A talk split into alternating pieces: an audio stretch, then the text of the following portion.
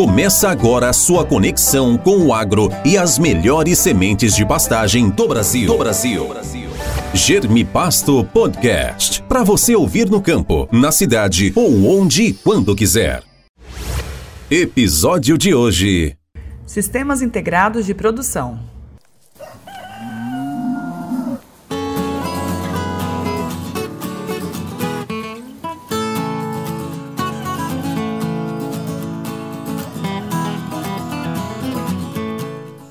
Olá, sou o Daniel Dinami, engenheiro agrônomo, gerente comercial da Germpasto. E hoje eu recebo é, Dirceu Luiz Brock, diretor da MS Integração, para nós falarmos um pouco sobre esse sistema integrados de produção, quais os objetivos, quais as vantagens que você, produtor de todo o Brasil, pode aproveitar utilizando esses sistemas, tanto na agricultura quanto na pecuária.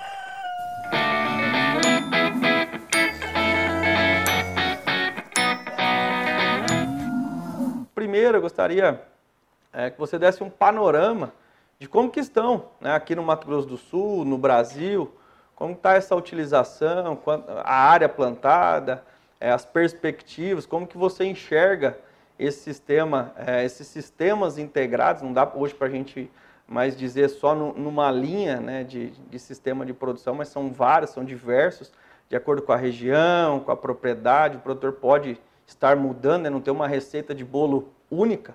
E é claro que depende muito dessa informação que vocês têm, a bagagem que vocês têm aí para justamente, diante das, das dificuldades, encontrar o melhor modelo de acordo com a região, de acordo com a micro-região também, né, a propriedade, tipo de solo, todos esses problemas enfrentados, as dificuldades e, claro, sair vencedor desses sistemas, né? Daniel, tudo bem? Boa tarde a, a você, a toda a sua equipe aí, a todos os espectadores. Vou falar um pouquinho sobre os sistemas integrados, a visão da IMS Integração, que nós trabalhamos há vários anos dentro desses sistemas, né? É, os sistemas integrados hoje, eles são fundamentais é, para ter maior produtividade e rentabilidade, principalmente para a pecuária. Hoje, a grande parte das pastagens, eh, elas são eh, manejadas de maneira extensiva, são pastagens, a grande parte delas degradadas, com baixa ganho de peso e baixa lotação. E a maioria dessas áreas, mais de 80% dessas áreas, são áreas ácidas, de baixa fertilidade. Então, para a gente colocar uma boa semente lá, para a gente ter uma rentabilidade, passa pela correção do solo. Então, uh, nós temos várias maneiras que a gente faz essas correções de solo dentro de sistemas integrados. Quando eu vou trabalhar só com pecuária, praticamente só com, com, com pecuária, que eu não envolvo muito lavoura, eu vou trabalhar com uma correção de solo inferior, com um custo mais baixo. Mas quando eu começar a trabalhar com sistemas integrados, rodando com soja, fazendo integração, ou fazendo aí é, silvo pastoril, agro silvo pastoril, o outro, né, mas principalmente integração com soja, né, pecuária com lavoura, é fundamental que a gente passe com um bom processo de correção do solo. Esse hoje é o grande gargalo, porque o pecuarista tradicional ele não tem a cultura de investir em correção de solo. E ele faz o cálculo de pagar essa correção só com a rentabilidade da pecuária e não do sistema integrado. Né? Então, uh, uh, por isso que a nível de Brasil, é, mesmo é, ano a ano aumentando as áreas com esse sistema, mas fica ainda desejar do que poderia ser. Hoje, por exemplo, nós temos muitos agricultores é, que estão entrando para a pecuária, estão entrando nos sistemas integrados, é, principalmente nessas regiões marginais, onde a cultura do milho safrinha sozinha ela não vai em áreas mais arenosas como o veranico. Aí a meta é o quê? É fazer um plantio de soja no verão e entrar com uma braquiária na safrinha inverno e fazer uma safrinha de carne, confinamento. Aí é, é outra visão, é um, é, um, é um empresário agrícola que vem investindo, né? Então, cada vez mais está crescendo, desde a região de Jardim, de Bonito, Bela Vista, uh, Jaraguari, Bandeirantes, Ribas do Rio Pardo, N regiões, tem vários clientes da MS Integração fazendo esse sistema e produtores que só eram agricultores entrando para a integração lavoura-pecuária para poder pegar essa rentabilidade, principalmente na safrinha de carne. Ótimo. É. É, dentro desse, desse panorama, né, desse crescimento, desse aumento, isso é importante, óbvio, também tem pecuaristas trabalhando, é, é, construir o perfil, né, melhorar o solo, é dar condição para o solo produzir. É, que nível de produtividade, quanto tempo o produtor leva para pagar, para ter esse retorno? O que, que vocês estão vendo? Quais, quais são os objetivos que vocês, na hora da consultoria, levam ao produtor? Que tipo de sistema é o mais adotado, por exemplo, aqui para o Mato Grosso do Sul, com relação a essas opções de forrageiras também? É, e, e, os principais pontos né, de dificuldade, eu digo assim, os gargalos realmente na hora de fazer o sistema rodar, fazer ele funcionar. Onde que o produtor tem que se atentar para não errar, porque pode jogar tudo por água abaixo. Porque às vezes é, é custo zero, às vezes é um, é um detalhezinho muito importante que o produtor não se atenta e acaba tendo um prejuízo ou não conseguindo botar em prática o sistema. Isso aí, Daniel, acho que essa, essa sua pergunta é muito importante. É, hoje, a, a, tem umas quatro opções para entrar no sistema. Você fazendo correção de, de, de, perfil com alto investimento, principalmente em áreas muito favoráveis para a agricultura, e que o cara pensa botar alguma irrigação, algum pivô depois, e visando alta produtividade da soja, e depois alta produtividade da pastagem que vem depois, ou milho safrinha, em área de pivô, ou uma correção uh, uh, bem feita, mas não num nível tão alto, ou uma adubação média boa. É aquele produtor, por exemplo, que tem muita área, uma fazenda grande, e ele demoraria muito para dar o giro na fazenda se ele trabalhasse só com um nível de tecnologia que é uma correção maior. Como o custo é mais alto, ele demoraria muito para dar o giro. Então, às vezes, tem fazendas que trabalham dentro da mesma fazenda umas, uns quatro níveis de tecnologia. Parte da fazenda com uma adubação e uma correção mais pesada, parte da fazenda com uma boa correção e parte da fazenda com uma correção média e parte da fazenda com uma correção menor só para ir rodando via pecuária. Então, dentro da mesma fazenda, ele pode ter esses quatro sistemas. O importante é não errar, principalmente hoje. É, quem vai é, é, plantar soja, é muito detalhe o plantio da soja, né? Desde a formação desse capim, formação dessa pastagem, dessa braquiária, desse pânico, o manejo do gado, a correção do solo, a variedade para cada região, é, todo esse acompanhamento né, não pode errar, porque nós temos um clima que a gente não domina. Mas a tecnologia que está no nosso alcance, né, a gente não pode errar. Principalmente a gente tem encontrado alguns erros na formação das braquiárias após a soja. É, erro de método de formação, é, muitos erros, às vezes, desde a colheita da soja, a máquina, em vez de espalhar bem a palha, não está espalhando bem a palha e fica aquela, aquela faixa atrás da colhedeira, depois, quando eu vou plantar a braquiária, a semente fica no meio do vácuo da palhada da soja e não germina bem naquelas faixas. Então, eu tenho que ter uma boa uniformização dessa palha da soja, para ter uma boa germinação da braquiária que vem após, né? Todo o milho safrinha que a gente uh, plantar no sistema, todo ele consorciado com braquiária, Tá? É fundamental, então, aonde é a vocação para milho, plantar milho consorciado com braquiária, aonde que os talhões que não dá para plantar milho safrinha, plantar a braquiária solteira para fazer safrinha de carne. Então, dentro disso aí, a gente tem uma rentabilidade maior que ajuda a pagar todos esses investimentos. Dentro desse sistema, Dirceu, por exemplo, como você falou, numa região onde eu tenho é, um bom potencial para a produção de milho safrinha. Tenho condições climáticas favoráveis. É possível o produtor incrementar ainda, de repente, uma safrinha pós é, colheita do milho, ainda trabalhar a pecuária? E outra pergunta, esse sistema, é, os sistemas integrados, é, é possível exportar para as outras regiões ou é só aqui do Mato Grosso do Sul? Como funciona isso no Paraná, Mato Grosso, Bahia, é, outras regiões produtoras com climas e solos diferentes? Daniel, importante essa, esse questionamento.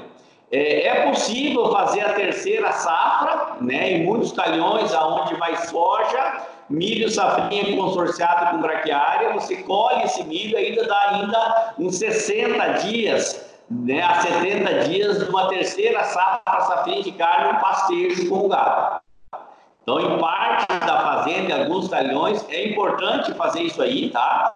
E essa, e essa terceira safrinha, é, após o milho, ela é interessante porque além de você ter uma rentabilidade extra na integração lavoura-pecuária, essa braquiária que o gado vai comer vai podar ela e vai vir rebrota nova que vai facilitar para dessecar essa braquiária para plantar soja depois, tá? Então é interessante colocar é, o, o gado nessa terceira safrinha.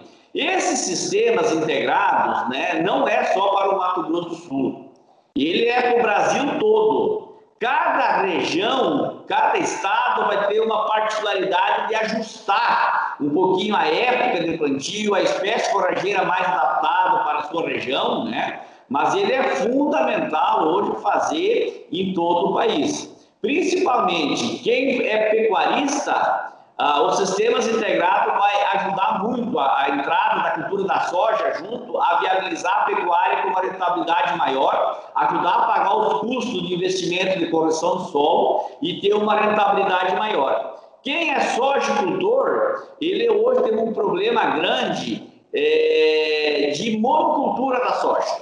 Tá? Então, então temos que fazer rotação de cultura. O milho de verão é algumas regiões só que dá para fazer, regiões de altitude maior e solos mais argilosos. Há outras regiões, qualquer veranico que dá afeta muito a rentabilidade do milho verão. Então, e nós temos começando a ter um problema seríssimo na safrinha hoje, que é o enfesamento da cigarrinha. Nós temos uma cigarrinha branca do milho safrinha, que ela está dando enfesamento em muitas lavouras de milho e deixando em risco a rentabilidade do milho safrinha. Então, a safrinha de carne, a pecuária, vem a diminuir também esse risco, a ter uma diversificação. Então, os sistemas integrados têm uma segurança e uma rentabilidade muito maior. Maravilha. É, alguns, talvez seja é, famoso agora fake news, né? Como que funciona? Porque às vezes nós chegamos em alguma, alguns produtores nos questionam da seguinte maneira: o agricultor que trabalha com agricultura, soja, milho, ah, mas eu vou colocar a pecuária no meu sistema, vai compactar solo, eu vou perder, não vai funcionar muito bem. E o pecuarista, por conta de estar numa região é, de solos arenosos, como você falou, a minha região não dá para plantar soja, minha altitude não funciona, aqui meu vizinho tentou plantar soja, não deu certo, eu não vou fazer. Eu acho que são é, informações do passado. Hoje é possível e já tem informação que realmente prova de que isso não é de fato verdade, correto? Perfeito, Daniel. É, é, é, vamos começar em algumas etapas aqui da sua pergunta. É, sobre compactação, tá? Compactação em áreas de integração lavoura-pecuária, em área onde o gado pasteja. É, ela só existe essa compactação se for mal manejado. Tá? Se eu deixar uma altura de 15 centímetros, essa passagem tem uma altura de 15 centímetros, eu deixar aí umas 5 a 7 toneladas de matéria seca sobre o solo, não há compactação, há um adensamento superficial do solo. Que depois que eu faço a dessecação dessa braquiária, as raízes apodrecem e no momento do, da semeadura da soja, o sulcador da plantadeira descompacta essa camada superficial que estava adensada e depois, com o apodrecimento das raízes, a terra fica fofa. Então, é, é muito um, um, mito essa questão de compactação. Agora, se você deixar o gado rapar, se você manejar mal a, a pecuária, o gado em cima das áreas, e deixou o gado rapar, ficar sem palha, aí sim ocorre a compactação, tá? E essa compactação, quando ocorre, aí você diminui a produtividade da soja, dá mais erosão. Então é só fazer a maneira correta que não há problema sobre esse adensamento temporário é, pelo pisoteio do gado. É, sobre soja, pecuarista com soja em áreas mais argilosas, as áreas mais férteis. Então, hoje, tanto no Mato Grosso do Sul, Mato Grosso, Goiás, Bahia, Pará, né, a, a, a lavoura ela está expandindo em áreas que antes falava-se que não dava soja. A gente chama de áreas mais marginais, porque tem um pouco de problema. O que é um pouco de problema? São áreas de fertilidade menor, são áreas mais arenosas, né? Então, usar tecnologia. Tá? Nós temos tendo boa produtividade de soja em Riva do Rio Pardo, em Camapuã, é, é, é, ali em Pedro Gomes, em Figueirão, em Bela Vista, em áreas aí de 8, 10, 12, 15 de argila, com altitudes baixas, de 200 metros, 230 metros. O que, que é importante? Fazer uma boa correção de solo, fazer uma boa palhada, e aí a, as pastagens, braquiários pânicos é fundamental para fazer essa boa palhada de cobertura. Depois, uh, o equilíbrio nutricional e plantar a variedade adaptada para cada região. Dentro desse, dessa síntese da tecnologia, nós estamos tendo aí é, rentabilidade na soja ainda e deixando um pasto reformado de graça para a pecuária vir complementar a renda depois da soja. É, realmente são, são mitos aí que muitas vezes pairam na cabeça do produtor. É óbvio, ao longo do tempo vem diminuindo, o produtor vem vendo é, esse tipo de entrevista que nós estamos fazendo aqui, vem vendo os vizinhos né, utilizando, usando tecnologia, e isso realmente está, mas ainda em alguns pontos, por isso a importância dessa explicação e desse esclarecimento, tanto para o agricultor, que às vezes tem receio de colocar uma braquiária e pastejar, quanto pecuarista.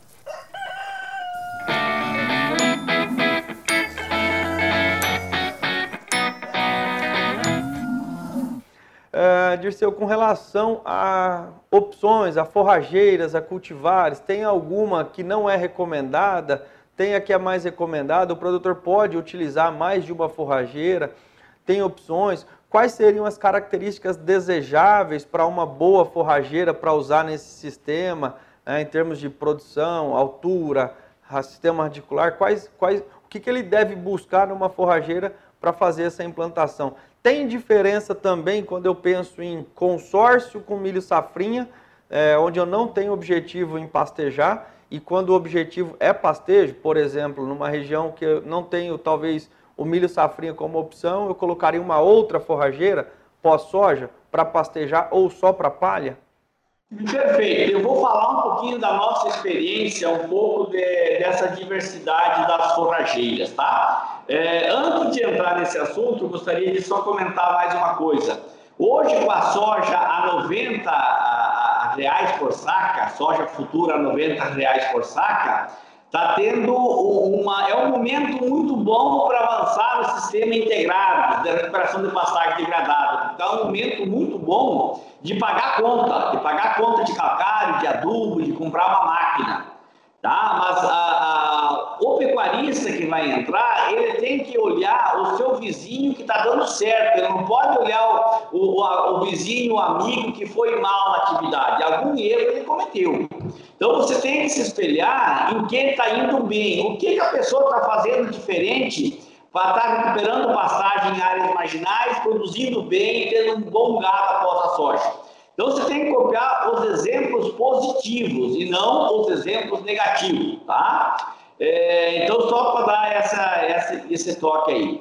Nós trabalhamos com uma gama muito grande de espécies forrageiras. Quando eu vou ficar, eu faço uma, uma recuperação da, da área, uma correção do solo, e vou demorar aí seis meses a um ano para plantar soja nessa área, eu prefiro plantar sempre com, trabalhar com braquiária brisanta, tá? Ah, ah, ah, e ou, ou com, com piatã, né? Marandu ou piatã, é as duas espécies, quando eu vou ficar aí acima de seis meses, um ano, é duas espécies que têm o sistema radicular muito bom, estrutura muito bem a terra e depois é fácil para dessecar essa, essa braquiária brisanta para plantar soja. Então, eu dou prioridade para essas espécies, tá? Áreas mais arenosas, eu até prefiro, às vezes, um pouco o marandu, é, que ele é muito bom de, de sistema radicular para estruturar a terra e demora um pouco mais para decompor a palhada. É, já a rusiense, a gente prefere ela quando vai ficar só uns 4 a 5 meses de pasto. Vou plantar ele aí em fevereiro, março, abril, depois da soja, e eu vou dessecar ela já em final de agosto.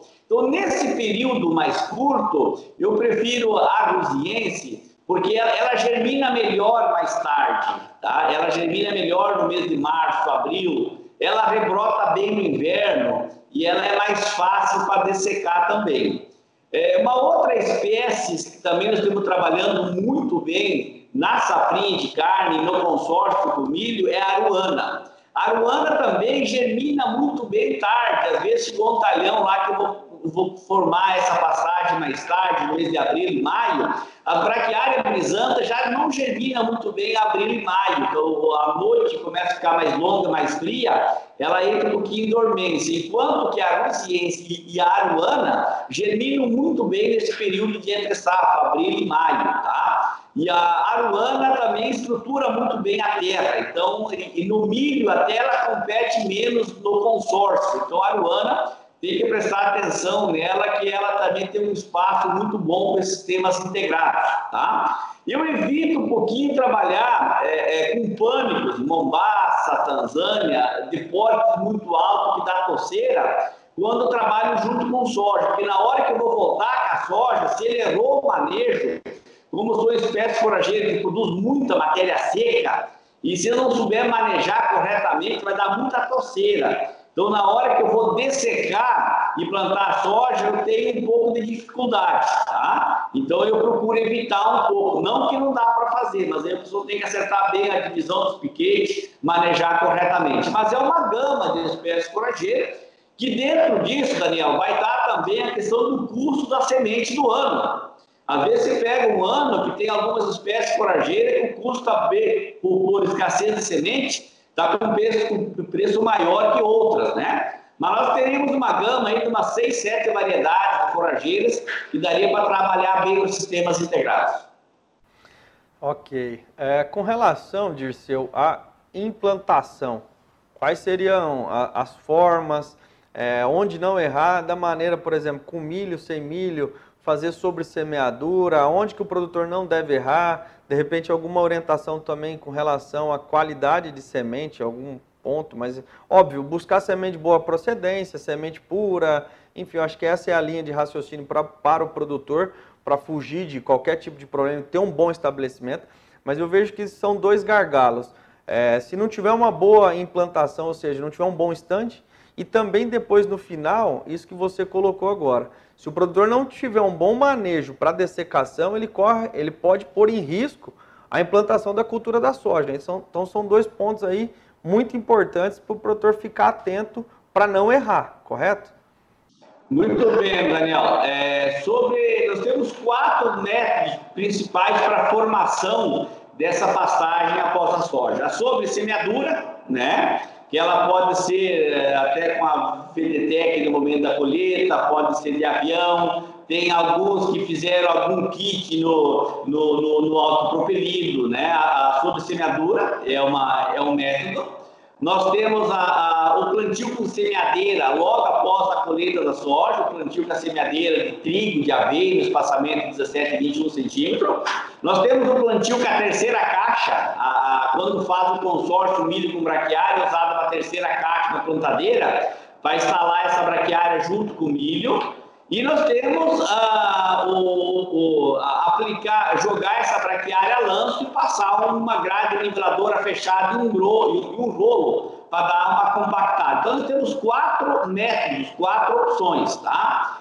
É, o melhor seria a semeadeira, mas só o seguinte, a maioria não tem a semeadeira e a operacionalidade dela é, é baixa, é baixa. Então, talvez você poderia, na mesma fazenda, formar alguns talhões com sobre semeadura, alguns talhões com a terceira caixa, alguns talhões com grade niveladora e, e, rolo né? Eu não gosto muito desse método porque ele, ele decompõe matéria orgânica, ele mexe no solo, né? Mas então a gente, a gente sempre leva opções, discute prós e contra e deixa o produtor decidir junto, né? Mas esses quatro métodos que a gente mais usa.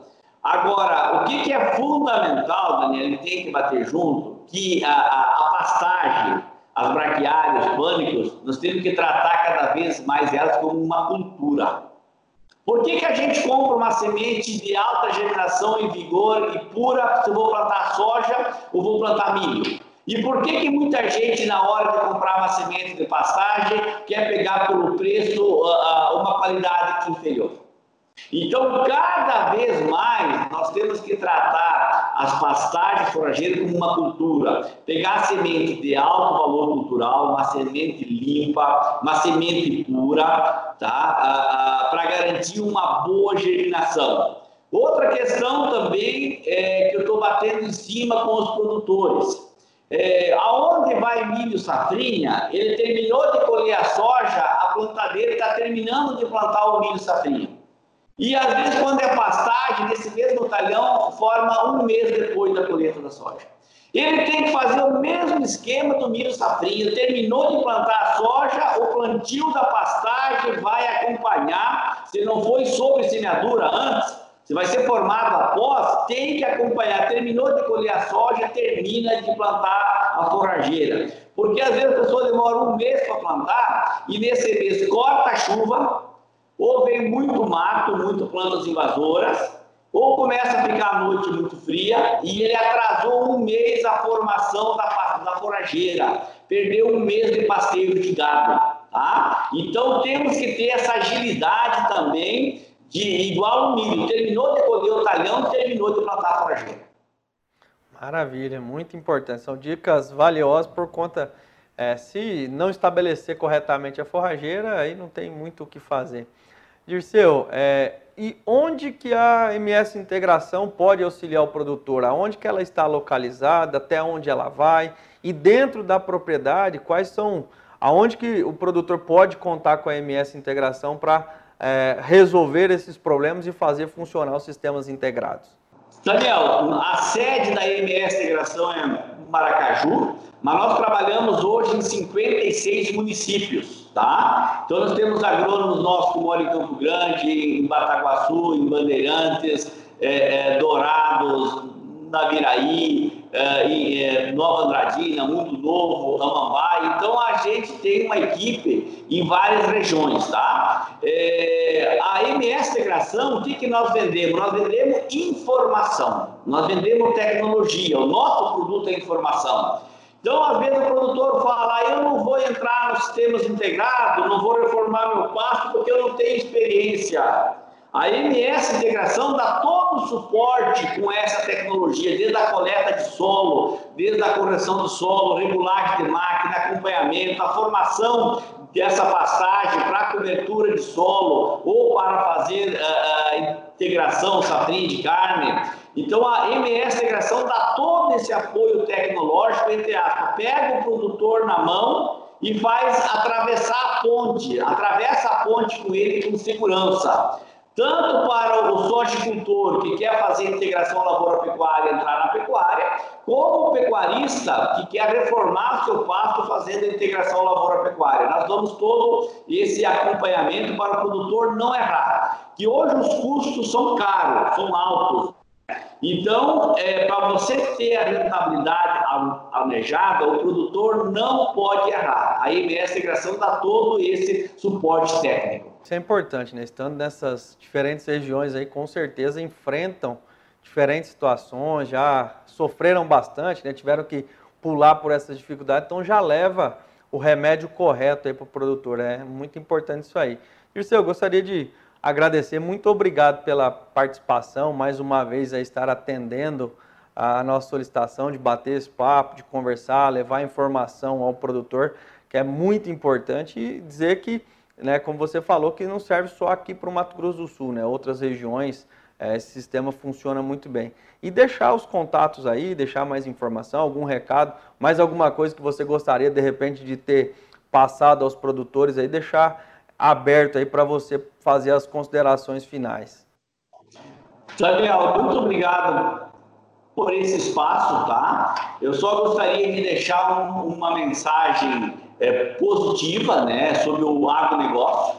O mundo está atravessando aí uma questão de, de pandemia, né, que ela é séria, mas mesmo sendo séria, nós não podemos parar. Nós temos que trabalhar, tendo todo o cuidado, né, é, é, mas não podemos parar. E nós vamos produzir alimento. Então, muitas hoje, muitas pessoas estão conseguindo ficar em casa reduzindo seu ritmo porque não está faltando nada no mercado, está chegando a carne no mercado, está chegando o grão no mercado, tá? Então, eu acredito muito no país, acredito muito no produtor rural, o produtor brasileiro é um empresário, é um cara de visão, o, nosso país é um, país é, de presente e de futuro, acredito muito no nosso país, e a classe produtora, né, cada vez mais usar tecnologia, investir nessas tecnologias para ter uma rentabilidade cada vez maior.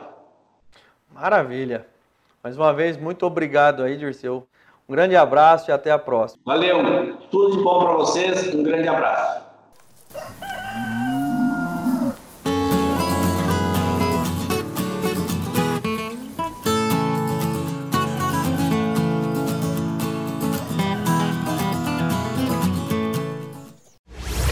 Esse foi o podcast Germe Pasto. Para você ouvir no campo, na cidade ou onde e quando quiser. Conheça mais os produtos da Germe Pasto pelo site germipasto.com.br. Germe Pasto, sempre ao lado do homem do campo.